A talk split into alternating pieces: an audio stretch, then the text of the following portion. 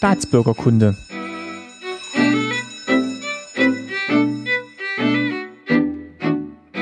Ja, schönen guten Tag. Mein Name ist Martin Fischer von Staatsbürgerkunde und ich melde mich heute aus Gotha. Da bin ich gerade auf einer kleinen Radtour und ich sitze jetzt hier zusammen mit Jens Goldhardt. Hallo. Hallo. Ja, ähm, und wir wollen heute ein bisschen sprechen über Musik bzw. den Musikerberuf in der DDR. Und ja, jetzt würde ich sagen, stellen Sie sich doch einfach mal kurz vor, was machen Sie denn aktuell in Gotha? Ja, ich bin seit fast sechs Jahren in Gotha hier als Kirchenmusiker an der Margaretenkirche und der Beruf des Kirchenmusikers, der ist ziemlich äh, umfangreich. Da hat man Chöre, die man leitet, da hat man zum Beispiel Orgelschüler und man spielt natürlich selber Orgel in Gottesdiensten zu Hochzeiten, manchmal auch zu Trauerfeiern. Und wie in fast allen Berufen heutzutage gehört natürlich auch Verwaltung dazu, Werbung, Geld beschaffen und solche Dinge. Wir sitzen jetzt auch gerade in der Margaretenkirche. Hier drin ist angenehm kühl.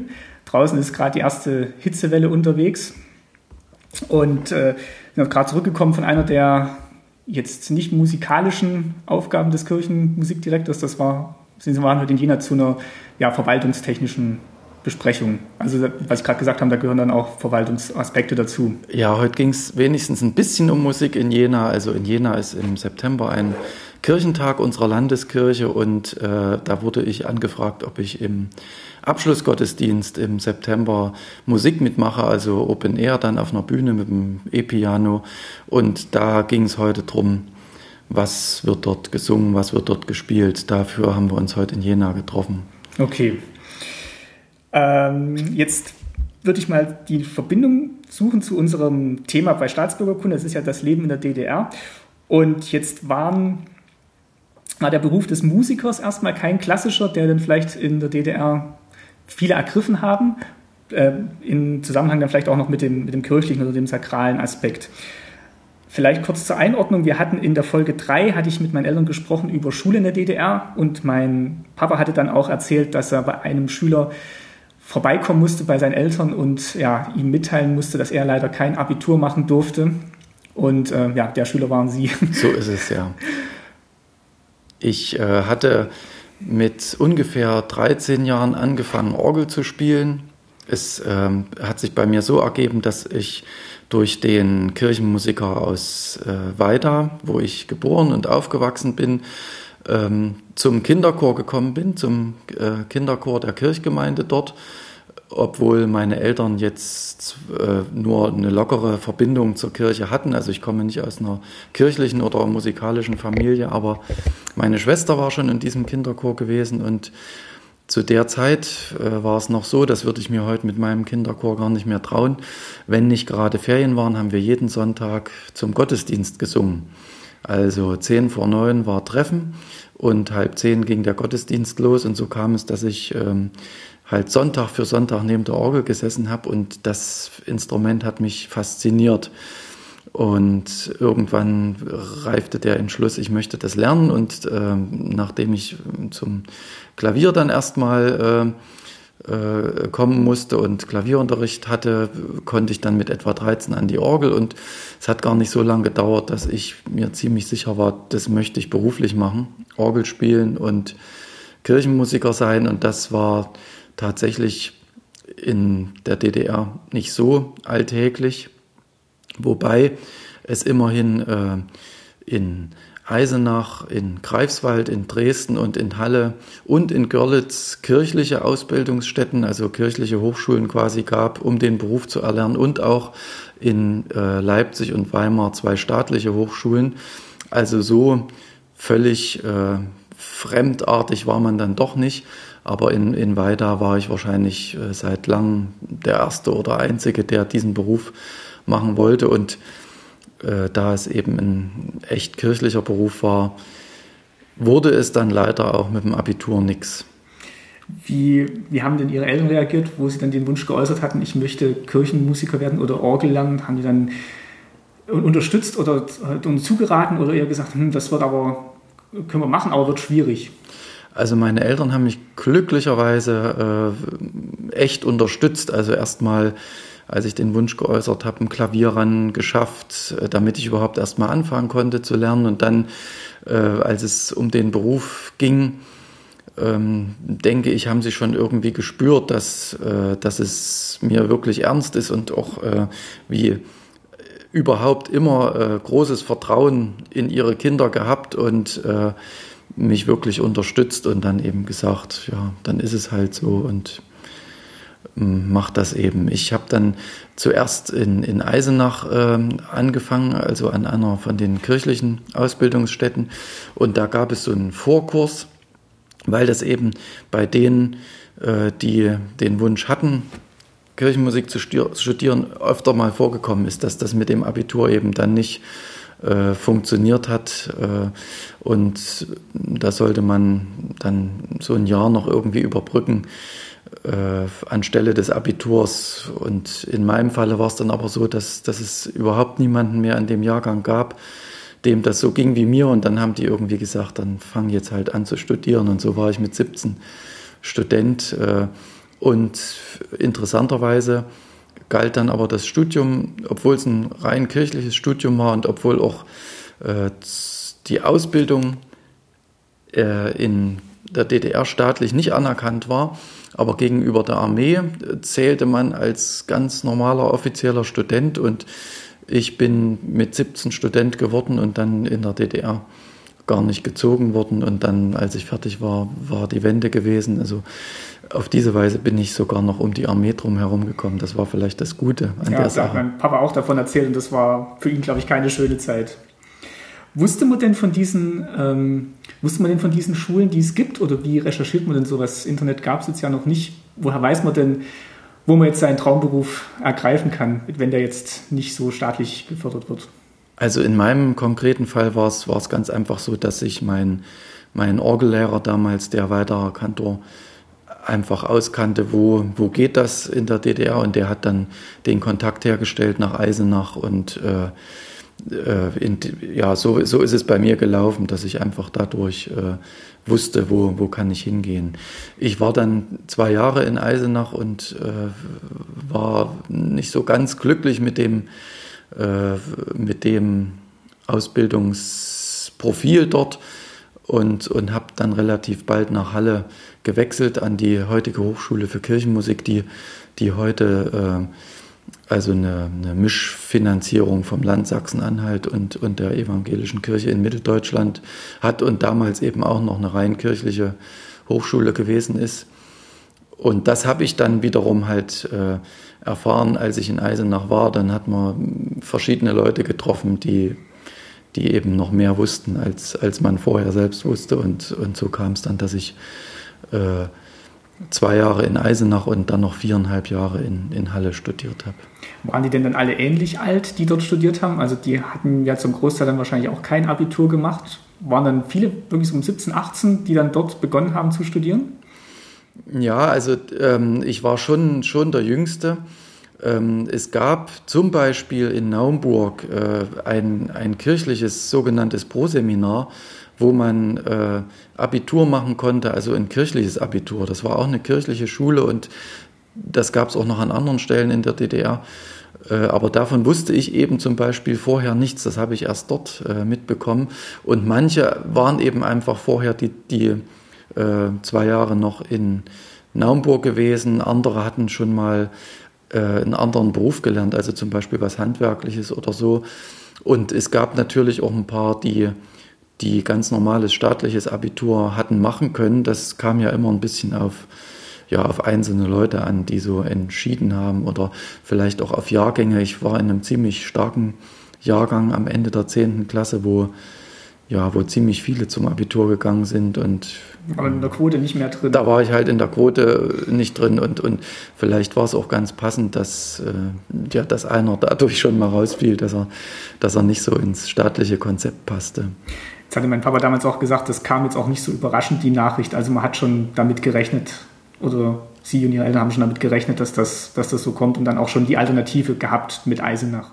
So ist es. Also ich habe äh, immer mal auch Gespräche äh, geführt mit, ja, mal mit dem Direktor der Schule oder mit dem stellvertretenden Direktor, äh, die so zum Ziel hatten, doch mich vielleicht irgendwie äh, noch umzustimmen, also zum Beispiel vielleicht äh, Medizin äh, zu studieren, weil ich äh, hatte das als, als zweite Variante mal angegeben.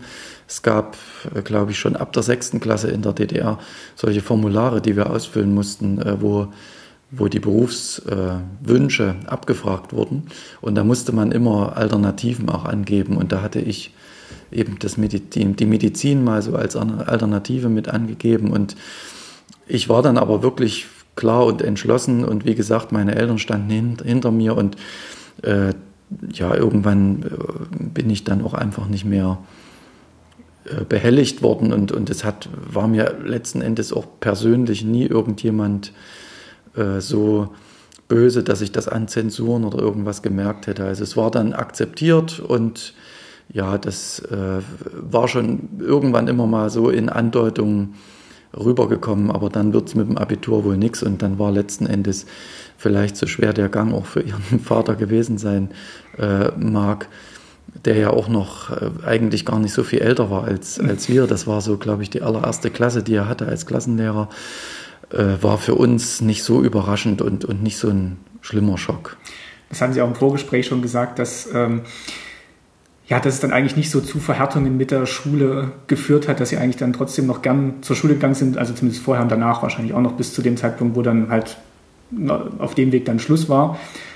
Aber es war jetzt nicht so, dass dann die Repressionen zugenommen hatten, wir haben gerade gesagt, in Zensuren oder mit, mit Ausgrenzung aus dem Klassenverband das war dann eigentlich nicht so der Fall. Das ist mir überhaupt nicht passiert. Also ich habe äh, weder zu der Zeit noch, noch jetzt in der Rückschau jemals das Gefühl gehabt, irgendwie Opfer des Systems gewesen zu sein, weil, weil ich glücklicherweise eben bisher auch ganz gut ohne Abitur durchs Leben gekommen bin. Und das ist wirklich das Einzige, wo ich sagen kann, äh, hätte, ich, hätte ich mich dem dem Wunsch gebeugt und hätte eben äh, zuerst mal was, was anderes gemacht oder, oder generell was anderes gemacht, wäre ich eben jetzt Abitur geprüft und, und das bin ich nicht, aber alles andere ist, äh, ist aufrichtig, ehrlich und äh, offen abgegangen und äh, war überhaupt kein Gefühl von Opfer, was ich da hatte. Und man hat dann quasi, also Sie haben dann quasi diesen Weg, den es dann gab, um eben diesen Beruf erlernen zu können, als solchen akzeptiert, also ohne jetzt, das war halt so und dann ähm, waren halt diese Schritte notwendig, um den Beruf ergreifen zu können. Also es gab diese Hochschulen, man musste halt wissen, dass es die gab und musste aufgenommen werden. Gab es da so eine Art Aufnahmeprüfung? Haben die, wussten die schon, dass die, die jetzt zu Ihnen kommen, jetzt vielleicht nicht den klassischen Schulabschluss haben, sondern haben dann eher auf andere Sachen geguckt, wie jetzt Begeisterung für, für in Ihrem Fall das Orgelspiel? Also die Aufnahmeprüfung, und das ist bis heute so unabhängig von, von allen Systemen. Heute kann man natürlich an eine Hochschule äh, generell nur mit Abitur, das ist klar, weil, weil heute diese politische Komponente ja auch wegfällt. Aber das Wichtigste bei einer Aufnahmeprüfung damals wie heute sind erstmal die musikalischen äh, Fertigkeiten. Also man muss äh, Orgel vorspielen, Klavier vorspielen, man muss vorsingen, man hat äh, Gehörbildungsaufnahmeprüfung, also wo man bestimmte Melodien hören und dann nachspielen muss und äh, man hat damals, fand ich sogar stärker noch, als, als ich das heute so äh, erzählt bekomme, wenn, wenn manchmal äh, Studenten davon erzählen, wie ihre Aufnahmeprüfung heute war, schon auch äh, gerade in Eisenach sehr geguckt, also wie, wie ist der Mensch so äh, vom Charakter her, wie, wie ist seine Offenheit, weil, weil man muss sich natürlich bewusst sein, dass das ein Beruf ist, wo man viel mit Menschen zu tun hat. Also ich habe äh, insgesamt vier Chöre, also zwei Kinderchorgruppen und äh, zwei Erwachsenenchorgruppen. Und äh, über das Musikalische, was man einfach äh, drauf haben muss, muss man natürlich auch mit Menschen einigermaßen umgehen können, wenn man jetzt nicht die Chöre nach und nach äh, ausrotten möchte oder verlieren möchte, denn die Leute kommen freiwillig und die wollen, ja, die wollen nicht nur was lernen und gefordert sein, sondern die wollen natürlich auch äh, in der Freizeit äh, ein bisschen unterhalten werden und sie wollen sich treffen, wollen Gemeinschaft haben und die ja, die Fähigkeit, Menschen zu führen und mit denen umzugehen, die ist, die ist ziemlich wichtig. Und das war in Eisenach äh, bei der Aufnahmeprüfung damals ein ziemlich großer Aspekt in verschiedenen Gesprächen und sowas, wo man, wo ich schon gemerkt habe, die wollen jetzt so rausfinden, wie, wie tickt der Mensch, wie ist der so drauf. Und das finde ich auch äh, ganz gut, dass es so ist. Das heißt, es war jetzt nicht immer, also es war nicht allein der Wunsch zu sagen, ich möchte jetzt Orgel spielen, dann sitze ich da im, im stillen Kämmerlein, sondern es war dann auch schon der Aspekt, dann auch mit Menschen zu arbeiten und Musik mit anderen Menschen zusammen machen zu können, was dann so die Faszination ausgemacht hat.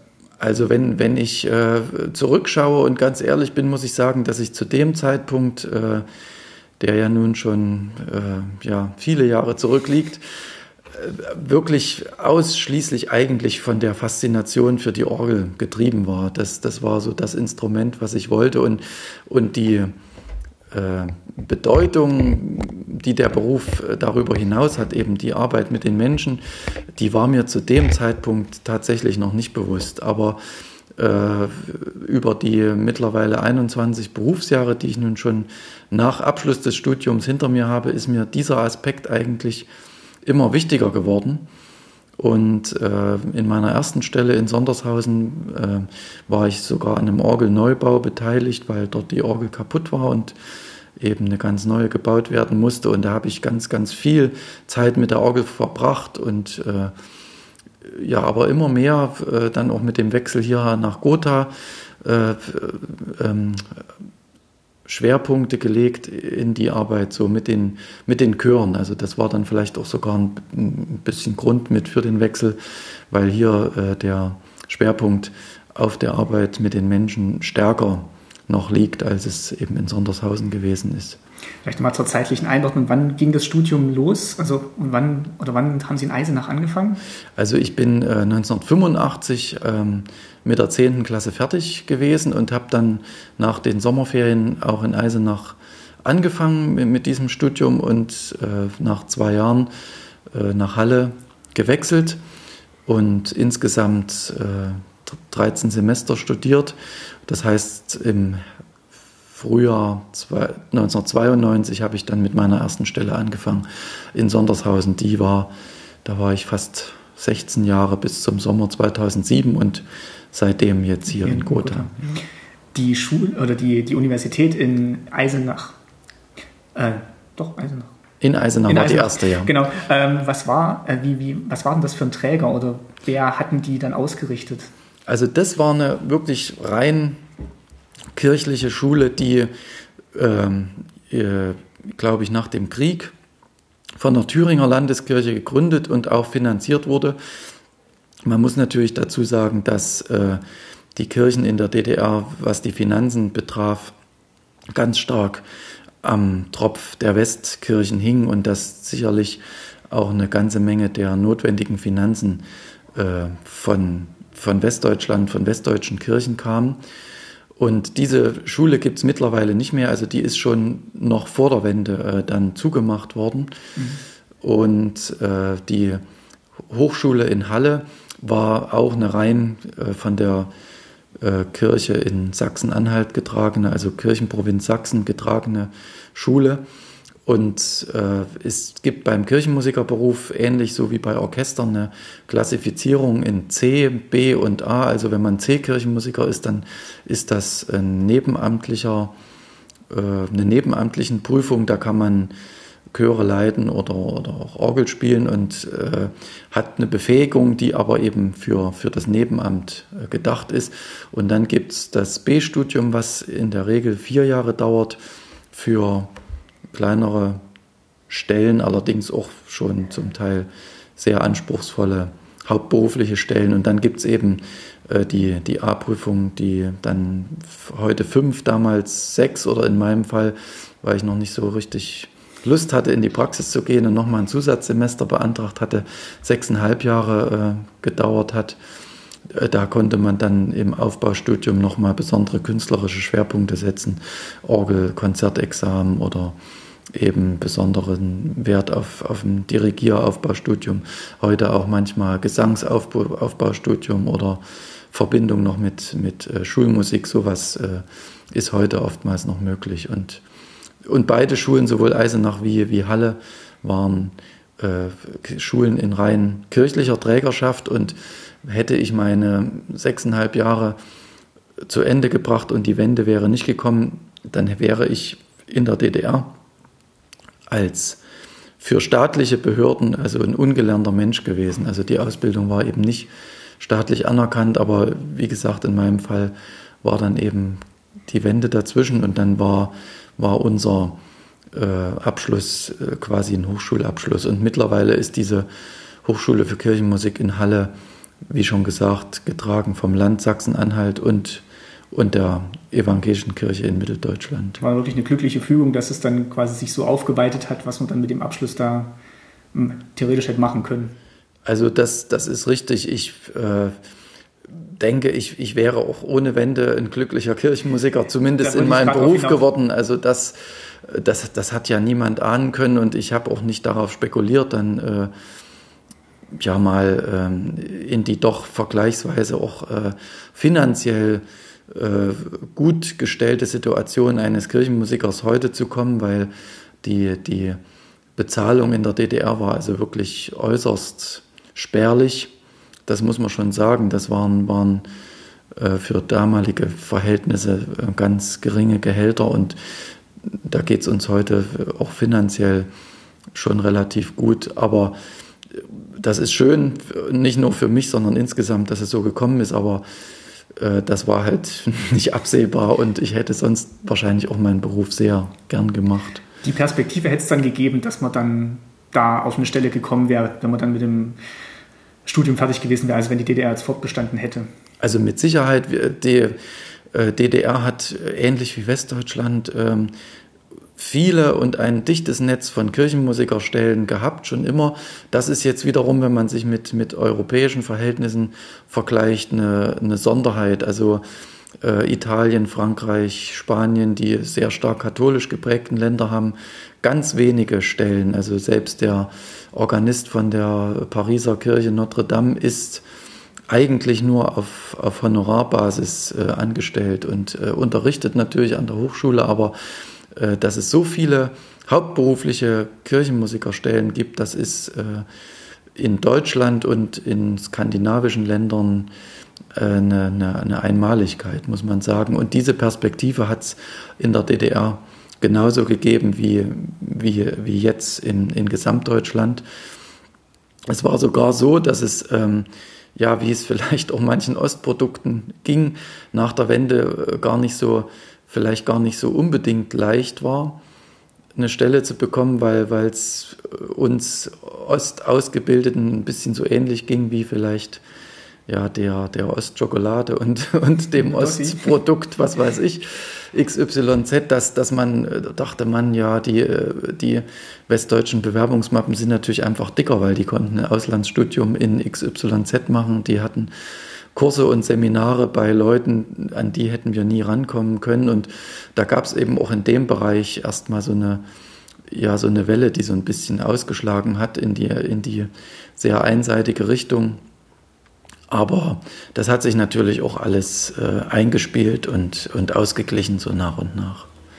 Wie ist es denn, wenn man dann mit 17 von zu Hause weggeht ähm, zu einem Studium, wo man jetzt weiß, da geht jetzt aus meiner Jahrgangsstufe erstmal keiner mit? Ähm, Sie haben wahrscheinlich dann auch in Eisenach gewohnt. Ja, da gab es ein Internat. Und dann trifft man vielleicht auch viele, viele Gleichgesinnte und, und die dann auch aus ähnlichen äh, ja, schulischen Laufbahnen kommen. Wie, wie war denn das? Wie hat sich das angefühlt?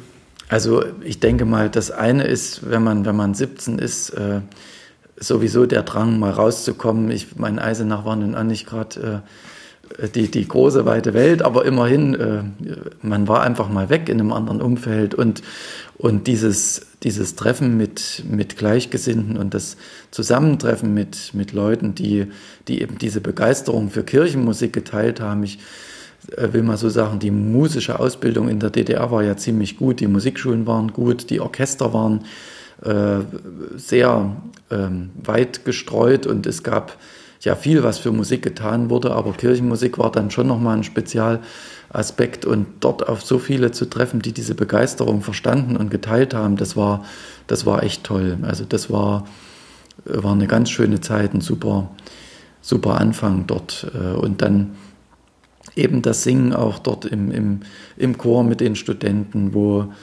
wo eben auch das musikalische Niveau dann, dann ein bisschen höher war als in einem normalen Kirchenchor, weil eben alle Noten kannten und, und Profis waren sozusagen. Das, das war wirklich äh, schön. Und dann das äh, Kennenlernen von den großen Oratorien im Eisenacher Bachchor, äh, Sonntag für Sonntag dann in der Kirche zu singen, wo Bachs Taufstein steht. Mhm, bis war, heute. war ich ja gestern in Eisenach. Das ja, ist wirklich das, imposant. Ich habe äh, gerade vor äh, ein paar Wochen am Pfingstsonntag wieder ein Orgelkonzert in Eisenach gehabt bei meinem Kollegen dort und äh, das geht mir bis heute so, wenn ich in die Kirche komme und äh, diesen Taufstein sehe, dann kommt die Ehrfurcht vor, vor Bach und dann kommt eben auch diese schöne Erinnerung, Mensch, damals, da warst du 17 und da ging es hier los mit dem Beruf, das das, äh, das vergesse ich nicht. Es war eine ganz schöne Zeit. Ich habe jetzt natürlich keinen Vergleich, wie es jetzt aussah, äh, so in den 80er Jahren in Eisenach, aber wenn man heute da reinkommt auf den Marktplatz, ist wirklich alles schön gemacht. Die Kirche bei dem Wetter steht so imposant in der Mitte, also es ist wirklich ein eindrucksvolles Bild. Ich weiß jetzt nicht, wie, wie war es in den 80ern? Sah es da ähnlich gut aus oder wurde ja nicht so viel für Denkmalpflege getan? Zumal wenn es jetzt ein Kirchenbau war. Ich, also die Kirche war schon in Ordnung.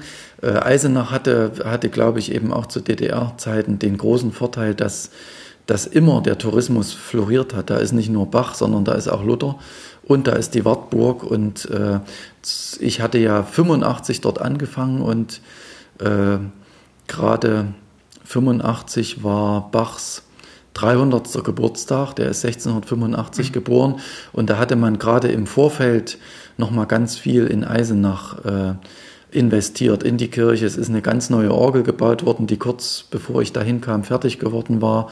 Also für die damalige Zeit ein hochmodernes Instrument, an das wir auch erstmal gar nicht so ran durften, ganz zu Beginn. Das war dann den, den Älteren vorbehalten. Und äh, da hat ähm, Eisenach auf mich damals schon einen ganz tollen Eindruck gemacht, vielleicht ähnlichen Eindruck, so wie wenn man jetzt äh, dahin kommt als, als Tourist. Konnte man, ähm, konnten Sie und Ihre Mitschüler dann eigentlich oder Mitstudenten relativ unbefangen das alles studieren oder hat man dann immer noch was mitgekriegt, dass, dass man jetzt ein bisschen schief angeguckt wurde, hm, der macht jetzt Kirchenmusik und äh, ist eigentlich jetzt nicht so das klassische äh, Arbeitsziel oder ähm, Karriereziel, was man so in der DDR hatte? Oder war man dann eigentlich unter Gleichgesinnten und eigentlich glücklich, dass man das machen konnte. Also als ähm, wenn ich noch mal noch einen Schritt weiter davor äh, gehe in der polytechnischen Oberschule, wie das damals hieß, also in der ganz normalen Klasse, muss ich schon sagen, dass, dass, dass mir das so ein bisschen Überwindung zunächst gekostet hat, äh, weil ja, das ist schon eine absolute Ausnahme gewesen und ein sicherlich etwas seltsamer Beruf. Aber diese, diese innere Überzeugung, die ich hatte, das, das ist das Richtige für mich und, und äh, was ich eben nach äh, über 20 Jahren bis heute zum Glück sagen kann, eben auch damit absolut das Richtige gefunden zu haben, äh, die hat mir da dort geholfen. Und dann äh, in Eisenach selber unter den Mitstudenten äh, waren wir eben die Gleichgesinnten und in der Stadt war das eigentlich auch nicht so, dass man da schief angeguckt wurde. Es gab auch noch eine, eine Ausbildungsstätte in Eisenach für Diakone, also die haben so gelernt, kirchliche Jugendarbeit zu machen. So eine äh, könnte man heute vielleicht mit Sozialarbeiter-Ausbildung äh, vergleichen, aber eben für, speziell für den kirchlichen Beruf. Es gab äh, ein kirchliches Krankenhaus und eine, sogar eine Diakonissen- äh, Gruppe, die dort also Schwestern ausgebildet haben. Also Eisenach war insgesamt ein ziemlich kirchlich geprägter Ort zu der Zeit und irgendwie haben sich die Leute daran gewöhnt gehabt. Also man, man hatte da kaum damit zu tun, schief angeguckt zu werden oder, oder Repressalien zu, zu erleiden. Und auch in der Klasse dann, wo, wo sie dann gesagt hatten, so ich gehe jetzt, ich mache jetzt nicht das Abitur, ich gehe jetzt äh, nach Eisenach und studiere dort, haben dann auch Glückwünsche überwogen oder. Naja, Glückwünsche äh, wäre jetzt zu viel gesagt. Von, Im Sinne von alles Gute, wir wünschen dir, ja, ja. Dass, dass es klappt.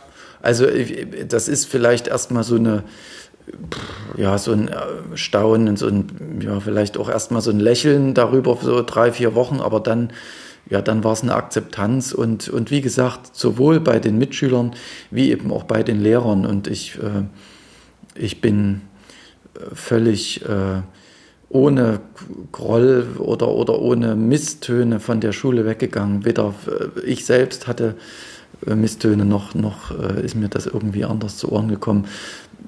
Eine Weile Achselzucken, was, was macht er da eigentlich und hat er sich das gut überlegt und dann, dann war das wirklich Akzeptanz, sowohl bei den Gleichaltrigen wie bei den Lehrern. Ist vielleicht jetzt auch der Vorteil gewesen, dass Weida wirklich so eine Kleinstadt war, wo man eh viele kennt oder sich untereinander kennt und jetzt nicht das, die große Weltbühne da aufgefahren wird, wo man jetzt dann von der einen wie auf der anderen Seite jetzt ein Exempel hätte statuieren wollen. Also ich denke mal, da war dann auch viel mehr, dass dann jeder wusste, was er vom anderen zu halten hat und es hat dann eigentlich so ganz harmonisch geklappt. Ja, denke ich. Und, und eben auch das, das Glück, was man haben muss, das ist, weil ja alles, was, was denke ich im Leben passiert, hängt mit den Menschen zusammen, mit, mit denen man zu tun hat. Und, und ich hatte da wirklich lauter vernünftige äh, Menschen um mich, die, ja, die das halt dann so. Die dann auch gesagt haben, okay, auf den Weg ist es nicht, eben aber so. Ja. dein Weg ist auch, Genau. ist auch möglich und dann ist es, dann ist es jetzt halt so. Genau so, ja.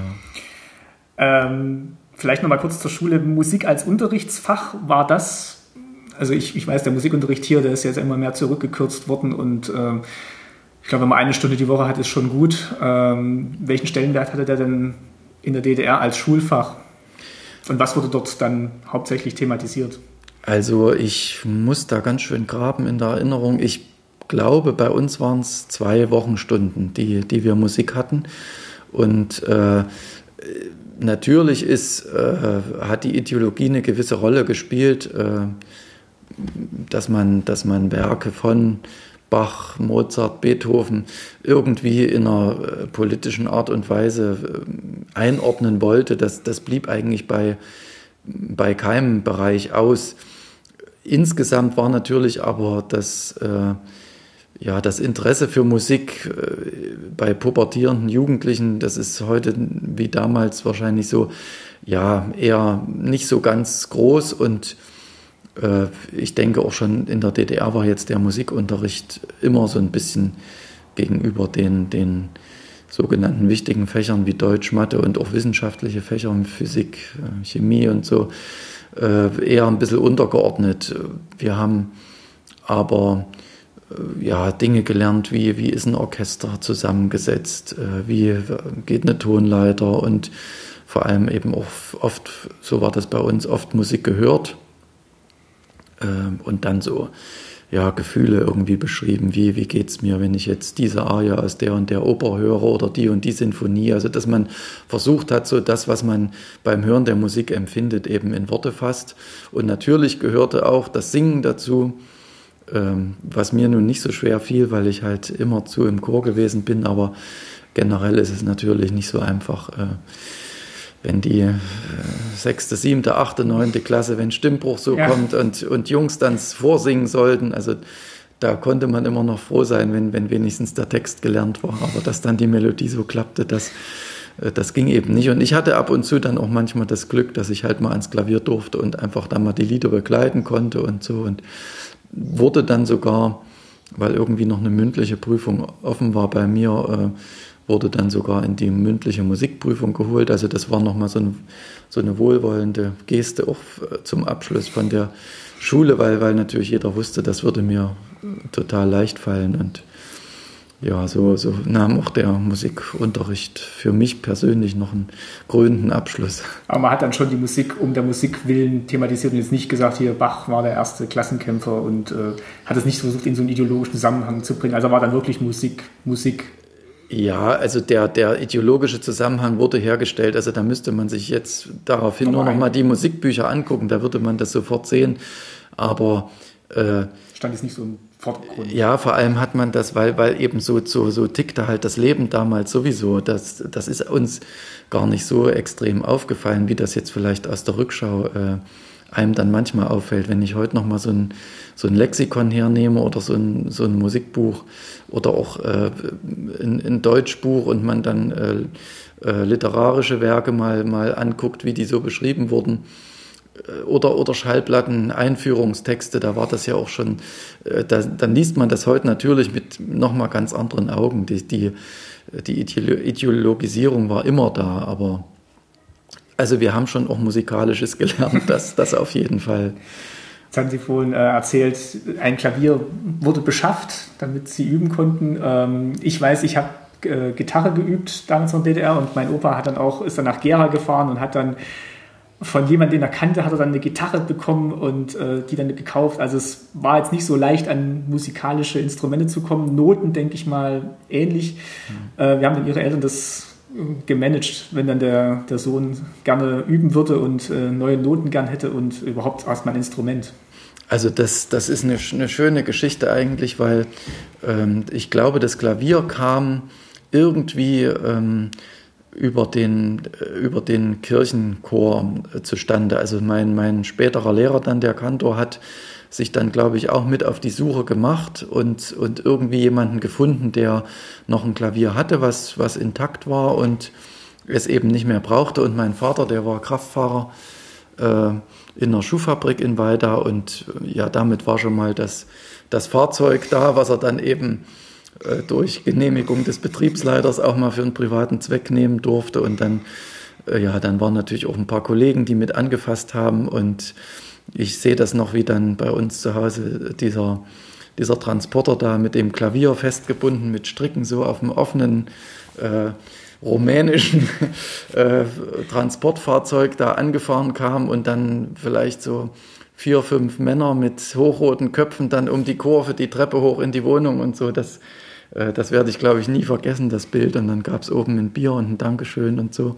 Ja, und dann stand das Klavier da und äh, durch die Musikschulen, die, es halt auch in der DDR schon gab, äh, war so eine gewisse Grundausstattung an, an äh, Klavierschulen und sowas schon zu bekommen über, über einen Buchhandel. Und äh, ja, das, das habe ich dann alles wirklich von meinem Lehrer äh, erfahren. Besorgt dir die und die Bü ähm, äh, Klavierschule und ja, dann habe ich nach der gelernt und dann äh, hatte der auch zum Teil ein paar Noten aus, aus eigenem Bestand und äh, ab und zu sind wir auch mal nach Jena gefahren, da gab es äh, ein Musikgeschäft. Ich glaube, in Gera gab es anfangs auch noch ein Musikgeschäft, wo man ab und zu Noten bekommen konnte. Also für den Anfang, für den Anfangsunterricht war es relativ einfach. Es wurde dann immer später, äh, immer schwieriger, äh, je, je anspruchsvoller das war dann im Studium. Also wenn man dann ganz bestimmte äh, Stücke mal gesucht hat, das war dann schon schon schwieriger, aber wie viele in der DDR haben dann eben auch bei uns ab und zu die Westverwandten geholfen und, und irgendwas mal mitgebracht und irgendwie kam man doch ja doch irgendwie an alles, was man brauchte, äh, letztlich ran. Ich hatte dann auch in, im Studium eine, eine Cembalo-Lehrerin in Halle, die in Leipzig war und die äh, ab und zu Konzertreisen äh, in, in Westen machen konnte und die hat dann auch dann und wann mal was mitgebracht, was man dann eben irgendwie ja, geschickt umrechnen musste und um das in, in Ostmark wieder aufzuwiegen okay. und so. Also waren, waren eigentlich spannende und, und interessante Geschichten, wie man so an das und jenes rangekommen ist. Und in der Hochschule in Halle vor allem gab es eben auch eine, eine Bibliothek, die da immer mal wieder von diesen Partnerschaften zu westdeutschen äh, Hochschulen profitiert hat und eben auch einen ganz guten Notenbestand dann hatte. Und manche Stücke konnte man dann eben wirklich nur spielen, indem man sich die Noten mal auslieh. Und das war dann das Gute an der Wende. Irgendwann kam dann ein Kopierer und dann konnte man sich auch auf dem Wege. Aber man hat jetzt nicht abgeschrieben, wenn man mal so ein Stück in die Hände bekommen hat. Und also das ist mir nicht, äh, habe ich, dazu wäre ich glaube ich zu faul gewesen. Aber den komplexen Stücken sind es dann schon lange Partituren, ja. wo man dann... Und ich habe es auch nicht von, von Kommilitonen irgendwie erlebt, dass die abgeschrieben haben. Das, äh, nee, das gab es vielleicht noch vor unserer Zeit, aber äh, ich habe das nicht mitbekommen. Wussten Sie denn, dass das Klavier kommt oder haben Ihre Eltern dann erst gesagt, als es dann quasi auf den Hof fuhr, übrigens? Ich, ich wusste das. Also ich habe die Suche danach mitbekommen, aber wie gesagt, ich erinnere mich nicht mehr ganz genau, wo es herkam und, und wer das ausfindig gemacht hatte letzten Endes äh, bei den Leuten, die es nicht mehr brauchten. Aber äh, an den Moment, also da war ich wirklich aufgeregt und gespannt und und das wusste ich vorher. Und, und ich glaube, genauso ein aufregender Moment war dann, nachdem ich zwei Jahre Klavierunterricht hatte, als es dann hieß, so jetzt nächste Woche darfst du das erste Mal an die Orgel und dann das erste Mal in die Kirche und äh, diesen. Das war die Kirche in Weida. In Weida, ja, ja. Und da ist, ist eine recht große Orgel auch äh, mit vielen Registern und mit vielen, vielen Knöpfen, die, die mich halt immer so fasziniert hatten. Und dann da das erste Mal dran gehen und, und spielen und, und so, das, das, war, das war noch so der zweite Moment aus dieser Unterrichtsanfangszeit, an den ich mich noch genauso erinnere wie, wie an das Klavier, das auf dem Hof gefahren kam. Ja, ich habe es ja im Konzert erlebt, da kommen wir vielleicht am Schluss noch mal kurz drauf, in welchem Konzert es war, aber es ist wirklich eindrucksvoll, wie sie da mit den äh, Registern und den Tasten und den, ähm, ich weiß gar nicht, wie die Tasten im Einzelnen heißen, die auch auf dem, auf dem Boden dann sind. Ja, also die, die, die Tasten, die man mit den Händen spielt, die heißen Manual, kommt vom Lateinischen, genau, ja. und, und die, die mit den Füßen gespielt werden, das Pedal. Das äh, werde ich morgen, ist übrigens auch äh, mal so am Rande ein schöner Aspekt äh, von dem Beruf. Morgen kommt erst ein Kindergarten und dann eine Schulklasse, die sich einfach mal eine Orgel äh, zeigen lassen wollen. So im Rahmen des Musikunterrichts, manchmal auch im Rahmen des Religionsunterrichts oder eben auch mal äh, Kindergartengruppen, die, die so einen Ausflug in die Stadt machen, kommt das immer mal vor. Und, und Kinder sind nach wie vor ähnlich wie ich damals immer noch fasziniert von dem Instrument, was da so aus diesen Riesenröhren für Töne rauskommen, genau, und für unterschiedliche Klänge. Ähm, welchen, welchen Stellenwert generell, würden Sie sagen, hatte denn Musik in der DDR? War das, war das eher so eine, so eine Zweckkultur, die man dann halt eingesetzt hat für ja, so Unterhaltung, leichte Unterhaltungsmusik oder gab es wirklich auch schon den Anspruch zur großen klassischen Musik mit? Also gab es doch einige Orchester. Ähm, und Sie sagen, dass das ein großer Aspekt war oder lief das immer so mit? Also meiner Einschätzung nach äh, würde ich sagen, hatte das einen großen äh, Stellenwert, weil die, die Ausbildung an den, an den Hochschulen hatte ein sehr hohes Niveau, die Orchesterdichte äh, war relativ groß und ähm, ich denke auch im, im Opern, im Theaterbereich, die Inszenierungen waren, äh, waren sehr interessant. Also gerade diese politische Auseinandersetzung, die, die teilweise eben auch Zensur bedeutet hat, hat die Kreativität äh, unheimlich ge, gefördert bei den, bei den Regisseuren, bei den äh, Opernleuten. Und ähm, ich, ich finde es eher heute äh, traurig, dass, dass man äh, ja eigentlich eines der wirtschaftlich führenden Länder ist und dass es immer heißt, Kultur ist, ist zu teuer oder, oder ist, ähm, ist eine Randerscheinung.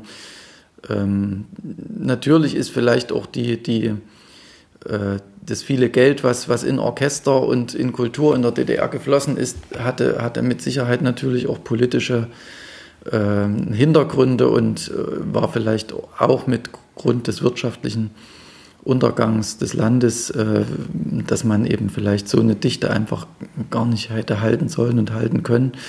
Aber heute geht mir das manchmal eben auch ein bisschen zu schnell, dass man, dass man Kultur so als Nebensache abtut. Zumal ja auch andere Projekte gefördert werden, die bestimmt auch eher einen politischen Hintergrund haben als jetzt einen reinen Nützlichkeitsaspekt. Also man sagt, das, das will, will man jetzt fördern, also sei es jetzt irgendwelche Industrieprojekte oder eben ganz bestimmte ähm, Ansiedlungen von irgendwelchen Musical-Theatern.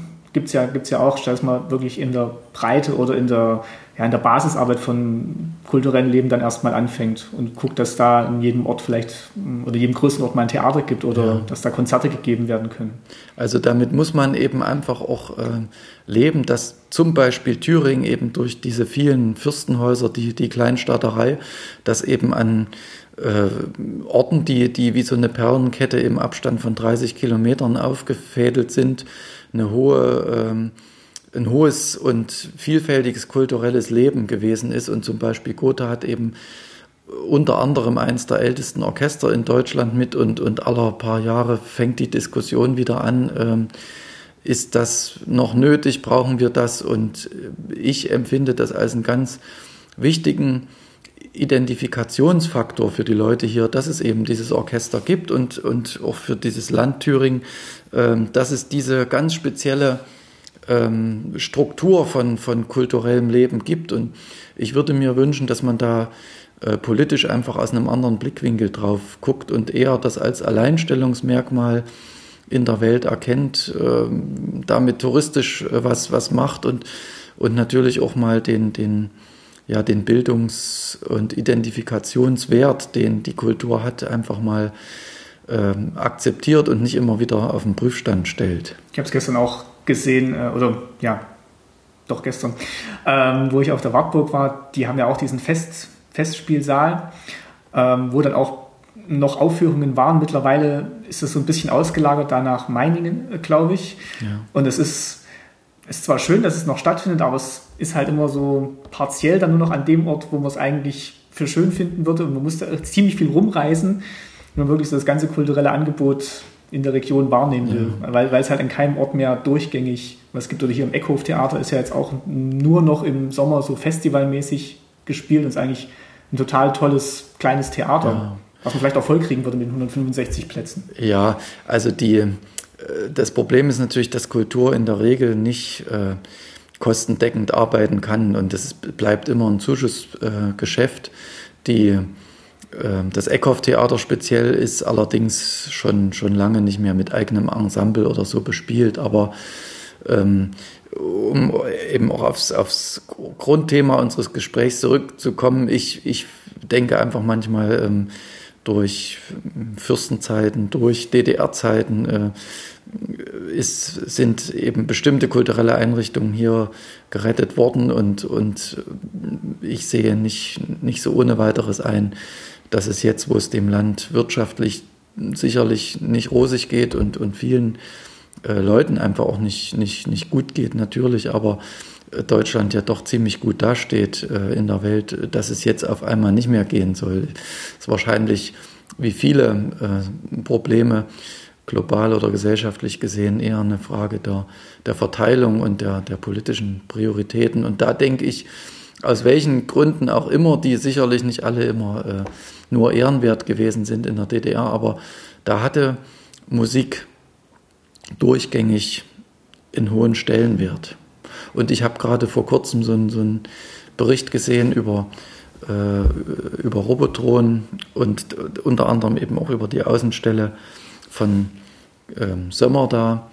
Und da sagte einer in diesem Fernsehinterview, ähm, richtig traurig wurde es für uns, als, als das Kulturhaus auf dem Betriebsgelände weggesprengt wurde, weil da haben wir Konzerte gehört, da haben wir Feiern gefeiert. Also äh, dieser Aspekt der, der Kultur, der äh, einfach Menschen bildet, Menschen zusammenführt, äh, wenn ich es mal ein bisschen religiös sagen will, äh, der Menschen tröstet und äh, der Menschen Freude und Leid ähm, unabhängig von Worten erfahren lässt, der, den darf man nicht zu gering schätzen.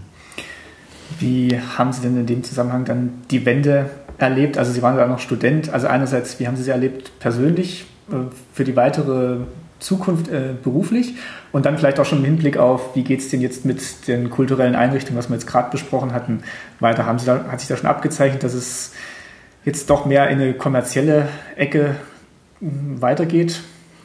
Ja, ich habe die Wende in Halle erlebt. Da war ich äh, dann, wie gesagt, zu der Zeit schon von Eisenach weggewechselt. Und, und Halle war natürlich durch die Nähe zu Leipzig eine ganz interessante, ähm, spannende Geschichte. Also wir waren dann auch ab und zu mal zu einer Demo in Leipzig, beziehungsweise haben es eben in Halle äh, relativ früh alles schon mitbekommen. Während je kleiner die Städte wurden, umso später waren ja dann so die, die Demos und also da muss ich erst mal sagen, war eine ganz, ganz spannende Zeit und ich finde heute immer noch, äh, dass man sagen kann, toll, dass man das miterlebt hat, weil es eben eine echt äh, äh, Epoche war, die da abgewechselt wurde von, äh, von der nächsten und man kann wirklich sagen, da ist Geschichte passiert und man war hautnah dabei. Das möchte, ich, möchte ich echt nicht missen. Das war, war total spannend.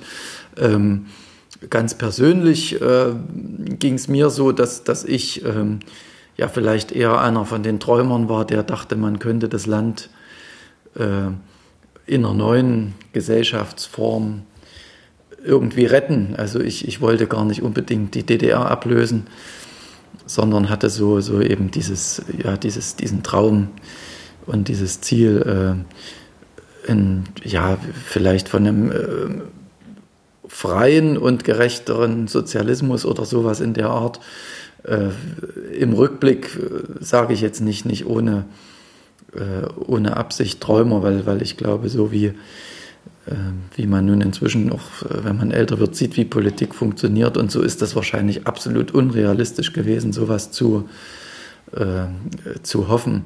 Aber also ich hatte nicht unbedingt zu der Zeit das Ziel, dass das jetzt die deutsche Einheit sofort äh, der richtige und gescheite Weg, Weg ist. Wirtschaftlich gesehen war es sicherlich das Beste, was uns allen passieren konnte. Äh, ich hatte allerdings auch ähm, ziemlich kritische Verwandte in Westdeutschland, also wo wir schon lange bevor überhaupt daran zu denken war, dass, dass die Mauer mal fallen würde, eben äh, regelmäßig Kontakt hatten durch Besucher und, und viele, viele Diskussionen und äh, hatte relativ wenig Illusionen, äh, dass jetzt äh, das, das westdeutsche System, System eins ist, was uns ein uneingeschränktes Paradies bescheren würde. Uns kommt dazu eine ganz ja, eher besondere Erfahrung. Die, die Hochschule in Halle hatte eine Partnerschule, eine, eine Kirchenmusikhochschule in Herford in Westfalen. Und was weiß ich, durch welche Gründe auch immer, 1988, also ein Jahr vor der Wende, ist, dem, ist der gesamten Hallenser Hochschule eine Konzertreise dorthin genehmigt worden. Also wir waren 1988 äh, mit ja, reichlich 60 Studenten äh, in Westdeutschland und haben dort gesungen und äh, äh, haben dann auch mit dem Reisebus äh, so, so, eine Aus, äh, so einen Ausflug nach Köln geschenkt bekommen, Führung im Kölner Dom und, und hatten dann richtig Freizeit. Da bin ich durch, durch so ein Kaufhaus gegangen und, und war völlig platt. Ich, eigentlich war ich fix und alle, weil mich hat das so überwältigt, die, die Buntheit und ich dachte immer, ich musste was, muss irgendwie was mitbringen. Wir durften umtauschen und haben dort noch Begrüßungsgeld gekriegt. Also wir hatten richtig Westgeld in der Hand und dann stand ich da. Man weiß nicht, was man und, und wusste nicht, was, was bringe ich da mit, was will ich überhaupt und, und also einfach nur überwältigt, weil, weil der, der Unterschied gegen diese hallische Industriestadt grau und äh, ja von Leuna und Buna kam immer der Chemiegeruch rüber dann in diese bunte Welt der der war der war gravierend, aber eben auch nicht nur schön, weil es war einfach zu viel. Und ja, damit hatte ich auch schon einen persönlichen Eindruck und äh, wie gesagt, das war, habe mir das alles sehr realistisch vorgestellt, was dann passieren würde und habe mir um die persönliche ähm, berufliche Weiterentwicklung eigentlich kaum Gedanken gemacht, weil das war schon irgendwie absehbar. In Westdeutschland ähm, gibt es ganz viele Stellen und das, das denke ich, wird jetzt nicht alles zusammenbrechen. Äh, aber äh, diese ganz starke Kommerzialisierung und eben auch einfach allgemein der, der Wert von dem, was in Ostdeutschland geleistet, gemacht und gelebt wurde, dass der so, ja, ja, so gering geschätzt wurde nach und nach, das fand ich schon teilweise schmerzlich. Ganz äh, allgemein, also mich persönlich hat das wenig getroffen, aber ähm, allgemein gesehen fand ich das, fand ich das ziemlich, ziemlich traurig. Auch so die Aussage, die dann so mitschwingt, war, also, also diese, dieses Selbstwertgefühl vielleicht auch der Leute, die dann hier gewohnt haben im, im Osten der, der Republik, die dann erstmal so vermittelt bekommen haben, alles falsch. ähm, politisches System, natürlich jetzt äh, Diktatur, aber auch so wie ihr euer Leben gelebt habt, war eigentlich, äh, das machen wir jetzt mal alles neu. Ja, und man muss jetzt, muss natürlich auch äh, selbstkritisch dazu sagen, wir haben ja alle miteinander selber dazu beigetragen, weil wir halt auch jetzt erstmal all das Neue ausprobieren wollten und äh, ähm, ja, vielleicht selbst manchmal das, was wir hatten, äh, gar nicht mehr äh, entsprechend wertgeschätzt haben. Aber die Ernüchterung war natürlich ähm, auch irgendwie relativ schnell da. Also alles an Produkten kannte man ja im Wesentlichen so aus der Werbung und da sah das unglaublich überwältigend schön und gut und unerreichbar aus. Und ja, natürlich haben wir alle nach einer Weile gemerkt, so, so ist es, äh, so ist es nicht. Aber ähm, auf den Punkt gebracht kann man vielleicht sagen, ähm, es hätte alles gar nicht anders gehen können, wenn man Realist ist.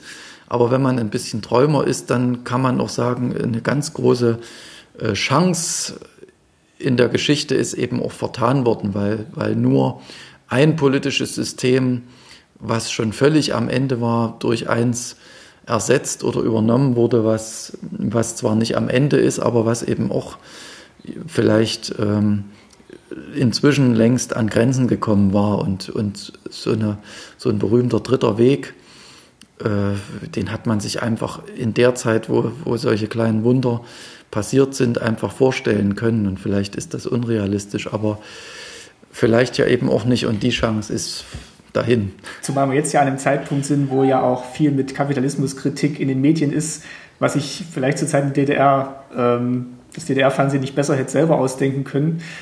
Und jetzt kommt es quasi aus dem System selber heraus, wo man mal hinterfragt, wie funktioniert eigentlich dieser Kapitalismus und was sind denn die, die Schattenseiten und funktioniert er überhaupt noch für alle, die in ihm leben?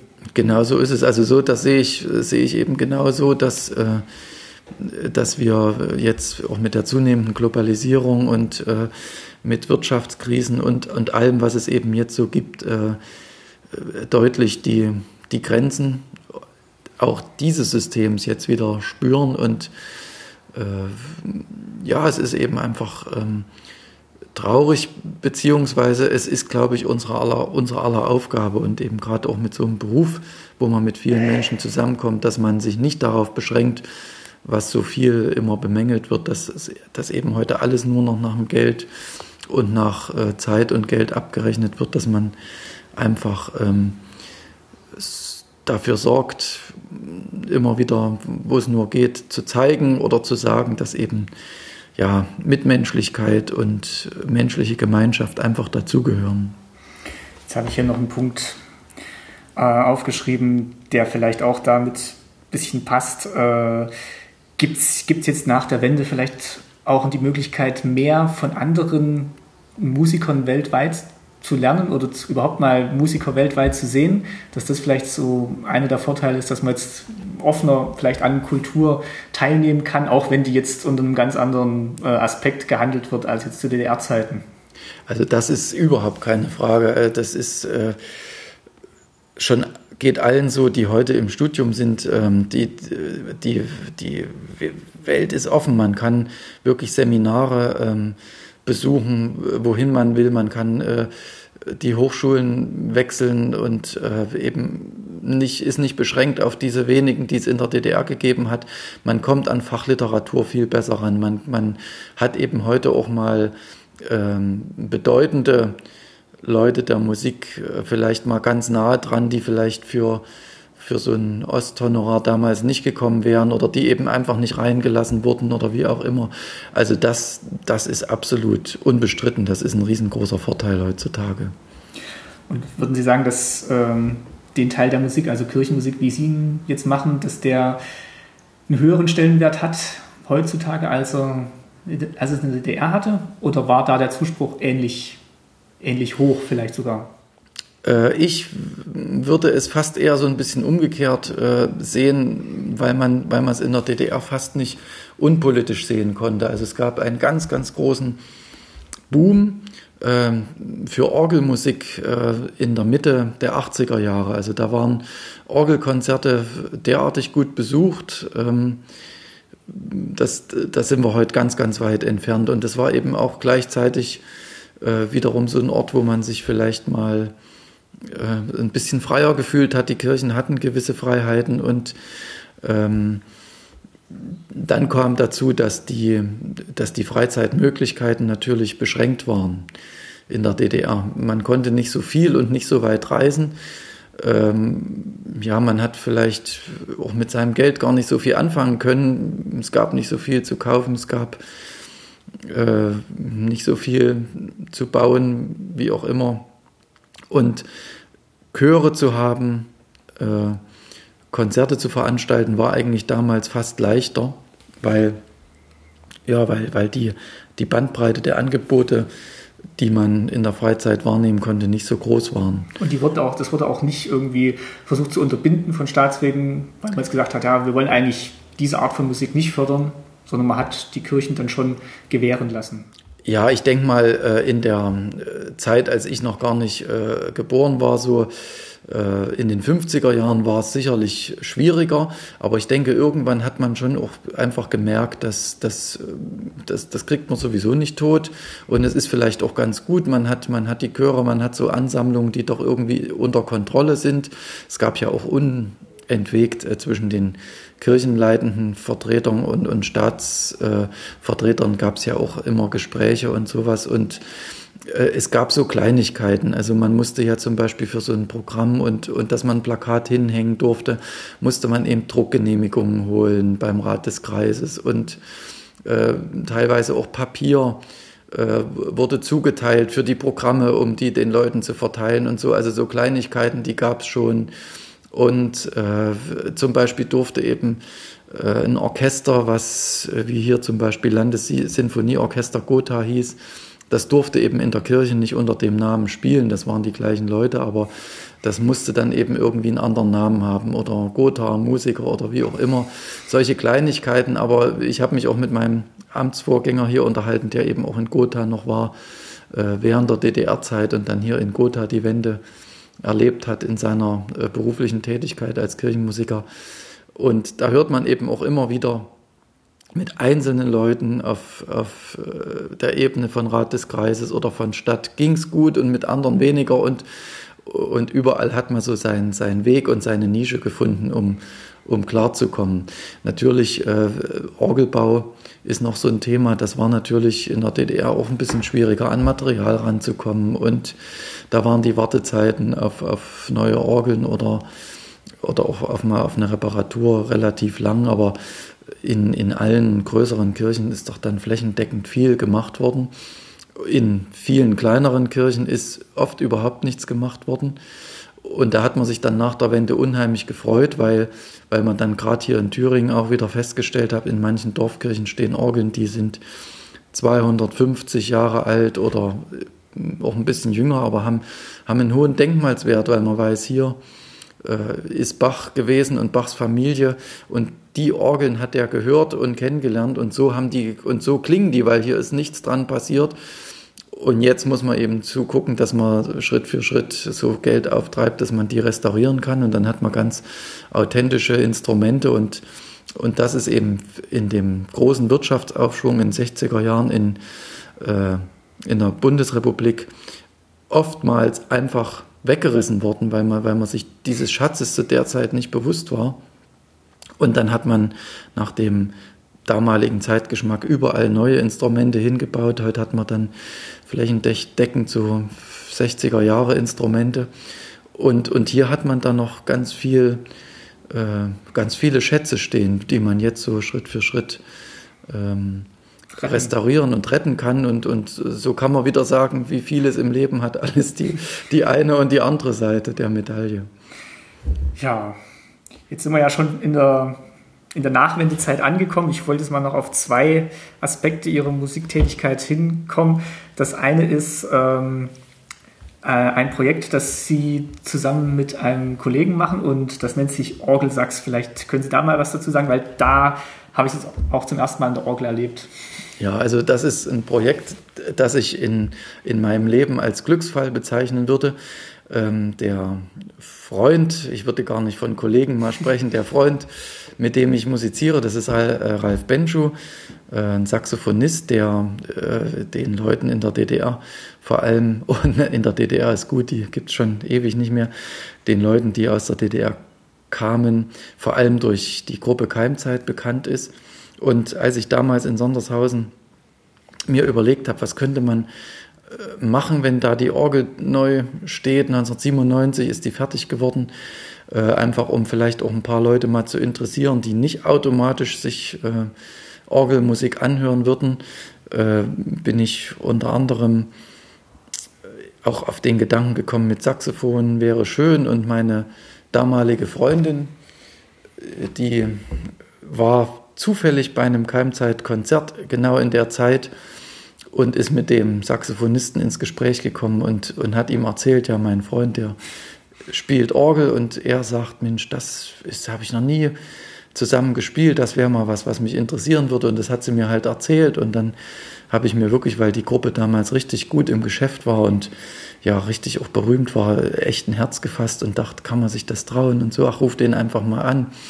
Und hatte zufällig seine Mutter am, am Telefon, weil ich äh, ja einfach bei der Auskunft nach dem Namen gefragt habe und die haben mir dann die Telefonnummer von seinen Eltern gegeben ja, die war ganz nett, der wird sich freuen und das ist hier seine Nummer und da rufen Sie mal an. Und da dachte ich, naja, das klingt alles ganz normal und äh, bodenständig, das kannst du dir trauen. Ja, und dann haben wir uns äh, getroffen äh, und wollten ursprünglich eigentlich nur dieses eine Konzert auf dieser neuen Orgel da im August 1997 äh, machen. Und als wir uns das erste Mal getroffen haben zum Proben, haben wir irgendwie gemerkt, das passt. Nicht nur musikalisch, sondern auch menschlich gut. Und und aus diesem einen Konzert äh, ist dann auch relativ äh, schnell eine CD geworden, weil er sagte, ich kenne da einen, der, der hat ein Studio und der könnte das doch mal aufnehmen und dann probieren wir mal, kann man ein bisschen verteilen und sagen, hier, hört euch das mal an, vielleicht wollt ihr euch das auch in eurer Kirche mal antun. Und äh, ja, seit 1996, seit dieser ersten Probe, haben wir halt nicht aufgehört, uns zu treffen und äh, immer wieder weiter zusammen Musik zu machen. Und das äh, ist insofern ein Glücksfall für mich, weil, weil ich ähm, durch, durch ihn ähm, nochmal eine ganz andere Herangehensweise an, an Musik äh, gelernt habe. Er kommt vom, vom Jazz und von der Rockmusik her und ist eben mit, mit dem Improvisieren groß geworden, während ich halt als Klassiker ganz streng an der, an der, an der Note hänge. Wir haben natürlich als Organisten sind wir die Klassiker, die immer noch am ehesten mit Improvisation zu tun haben. Das ist schon von, von, von jeher so beim, bei der Orgel. Aber es war nicht immer so unbedingt mein Lieblingsfach und, und ich habe mich echt schwer getan. Und, und sein Spruch war halt immer einfach machen, spiel drauf los und ein paar Sachen gezeigt. Und äh, bis hin zu, zu, den Gottesdiensten, die ich heute spiele und sowas, kann ich sagen, hat es mein, äh, mein, meine Art, Musik zu machen, total geprägt und durchdrungen. Und das habe ich, äh, also das ist ein ganz großer Glücksfall tatsächlich. Und er hatte eben auch den Wunsch, mal sich an Klassik, klassische Musik ranzumachen und, und spielt Bach jetzt und Mozart oder Mozart Zeitgenossen. Und da konnte ich ihm manches einfach zeigen und, und habe es mit ihm geprobt und äh, ja, es war immer, immer echt schön. Ist auch ein, ein tolles Erlebnis. Also wenn man dann, also er läuft ja dann auch mit dem Saxophon dann durch die durch die Kirchen oder die Hallen. Sie spielen, glaube ich, hauptsächlich in Kirchen, weil da halt die Orgeln stehen. Klar, dort. Ähm, er läuft dann da durch und ähm, ist wirklich, der, der Klang kommt mal von da, von da, gleichzeitig äh, sie an der Orgel und ähm, wo dann wirklich auch Töne rauskommen, wo man jetzt denkt, das habe ich im Gottesdienst jetzt aber so noch nie gehört. Also es ist wirklich von, vom irischen ja. Volkslied bis hin zum klassischen ja, äh, Orgelstück ist wirklich alles dabei. Das ist wirklich ganz, ganz toll. Ja, und die, die äh, Überraschung, wenn Leute äh, vielleicht das noch nicht gehört haben, es gibt ja auch noch andere äh, Duos, Orgel und Saxophon sind, sind wir jetzt nicht die Einzigen. Aber die das zum ersten Mal hören, die sind immer völlig verblüfft, dass eben das Saxophon zum Teil klingen kann wie ein, wie ein zusätzliches Orgelregister, dass man manchmal gar nicht äh, mehr unterscheiden kann, welches Instrument spielt jetzt, wenn, man, wenn der Raum das noch äh, schön verkleidet mit seiner Akustik. Und das hören wir ganz oft, dass, dass, äh, ja, dass die Leute verblüfft sind, wie gut die beiden Instrumente, von denen man es eben eigentlich nicht erwartet, doch harmonieren und zusammenpassen.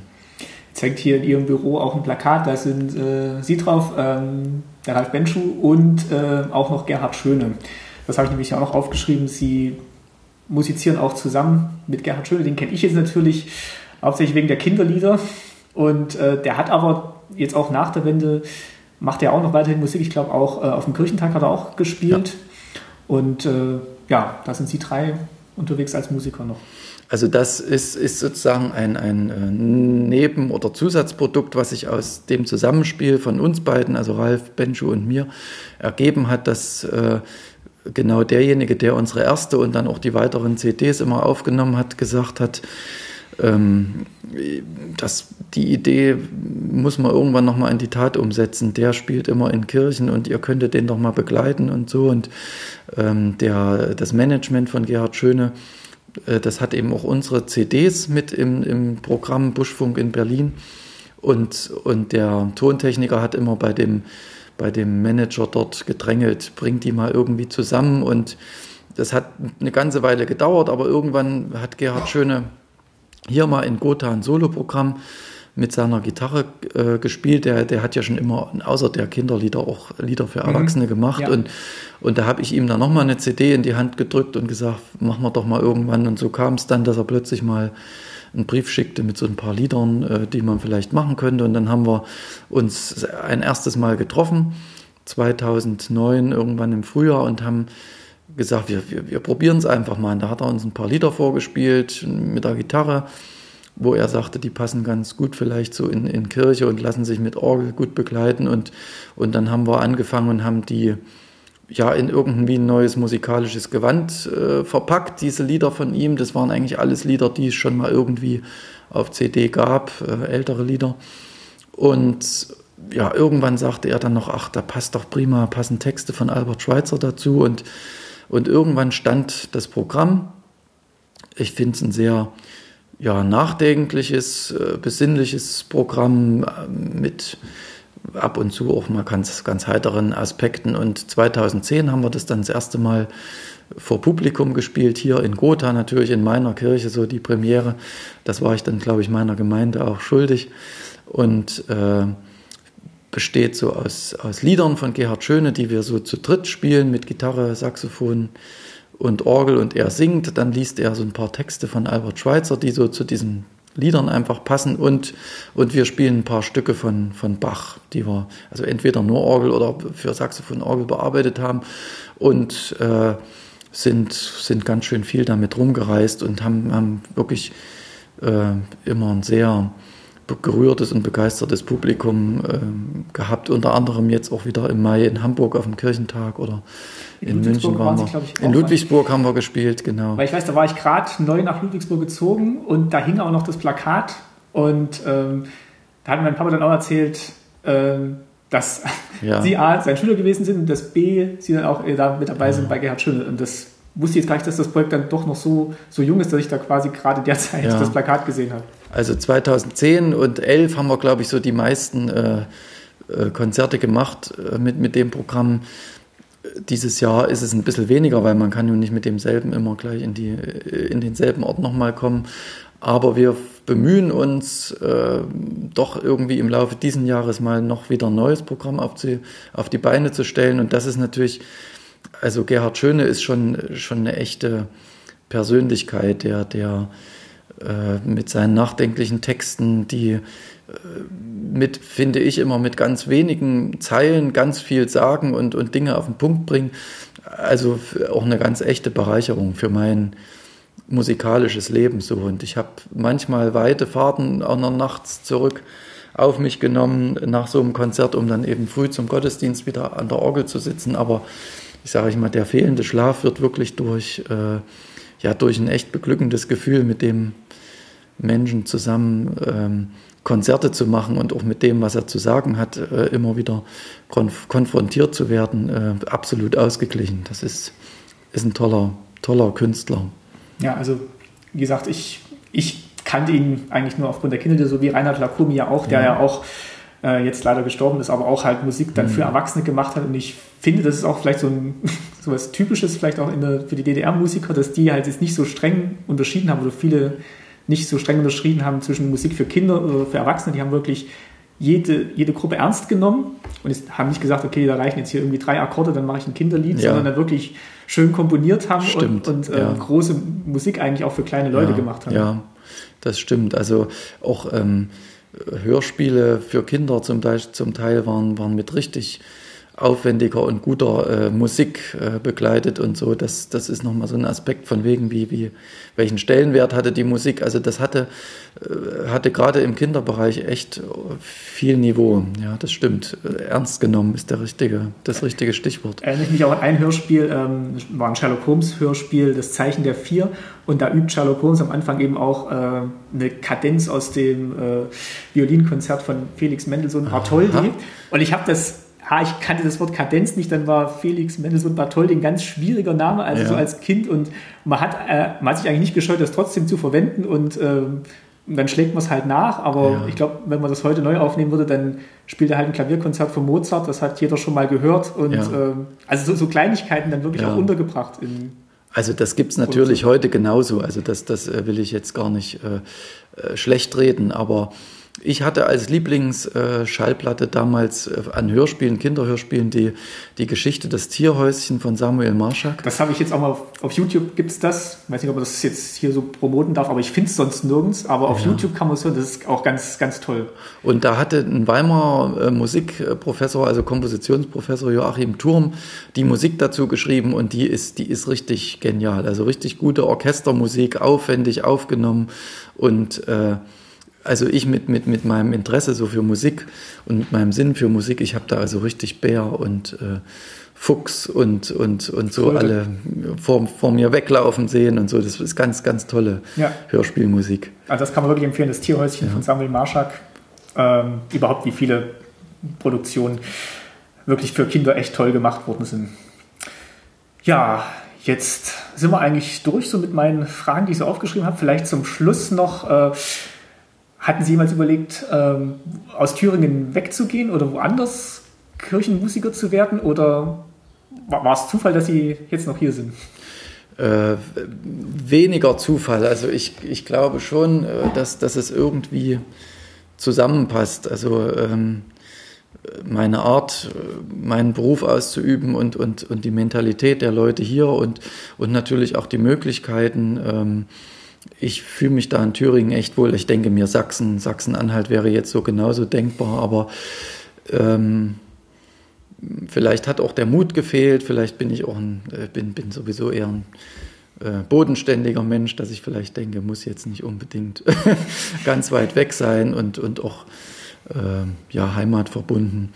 Aber ähm, es ist nicht, es ist nicht Zufall, es ist schon irgendwie bewusst äh, der, der Schritt, hier zu bleiben. Und vielleicht, ich will mich da auch gar nicht festlegen bis zur Rente, vielleicht ergibt sich nochmal was ganz anderes. Das würde ich auch nicht ausschließen, aber äh, es hat mich noch nicht wirklich Weggezogen. ganz ernsthaft weggezogen, ja.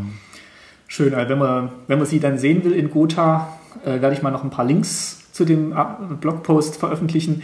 Ähm, die Folge erscheint jetzt, also wenn ihr das hört, dann ist es jetzt wahrscheinlich schon Juli, denke ich mal.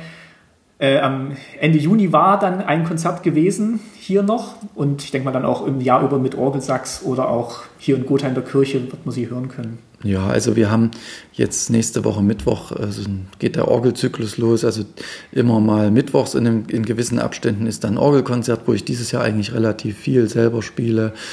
Äh, Im Herbst machen wir so was ganz Schönes, so ein Rock-Oratorium mit meinem Kinderchor und Erwachsenenchor zusammen. Das finde ich immer ganz toll. Also wenn wirklich von, von Erstklässler bis zu unserer Bachchor-Omi, die jetzt äh, 89 geworden ist gestern, äh, viele Generationen zusammen was auf die Beine stellen mit Orchester und Band. Also da gibt's verschiedene Möglichkeiten, die man im Internet auch, auch sehen kann.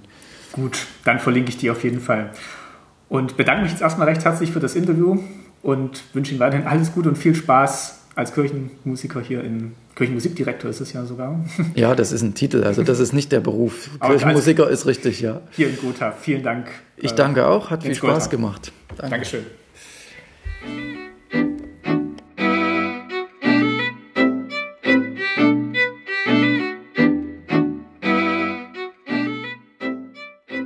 Staatsbürgerkunde ist ein privates Podcast-Projekt von Martin Fischer. Die einzelnen Folgen findet ihr im Podcast-Verzeichnis von iTunes und auf der Website www.staatsbürgerkunde-podcast.de. Staatsbürgerkunde hier mit UE geschrieben. Dort habt ihr auch jeweils die Möglichkeit, Kommentare zu hinterlassen. Auch auf Facebook könnt ihr euch an Diskussionen beteiligen und den Produktionsprozess verfolgen. Besucht einfach die Fanseite unter www.facebook.com slash Staatsbürgerkunde. Auch wieder mit UE geschrieben. Und wer auf Twitter unterwegs ist, kann dem Account Ostsender folgen, um auf dem Laufenden zu bleiben. Die Webadresse dazu lautet www.twitter.com slash Ostsender. Ich und meine Gäste würden uns freuen, wenn ihr all diese Plattformen nutzt, um uns Kommentare und Anregungen zum Projekt und den einzelnen Episoden zu geben. Und euch natürlich auch meldet, wenn ihr Fragen oder Themenwünsche habt. Wir werden versuchen, diese in den kommenden Episoden anzugehen. Ein ganz besonderes Dankeschön möchte ich noch an die Schülerinnen und Schüler der Grundschule in Friedrichsfehn senden. Aus deren toller Geräuschedatenbank durfte ich nämlich das Pausenklingeln für das Intro von Staatsbürgerkunde verwenden. Und natürlich auch vielen Dank an meine Gäste, die diesen Podcast möglich machen und an euch, liebe Hörerinnen und Hörer, für eure Zeit. Bis zum nächsten Mal, euer Martin.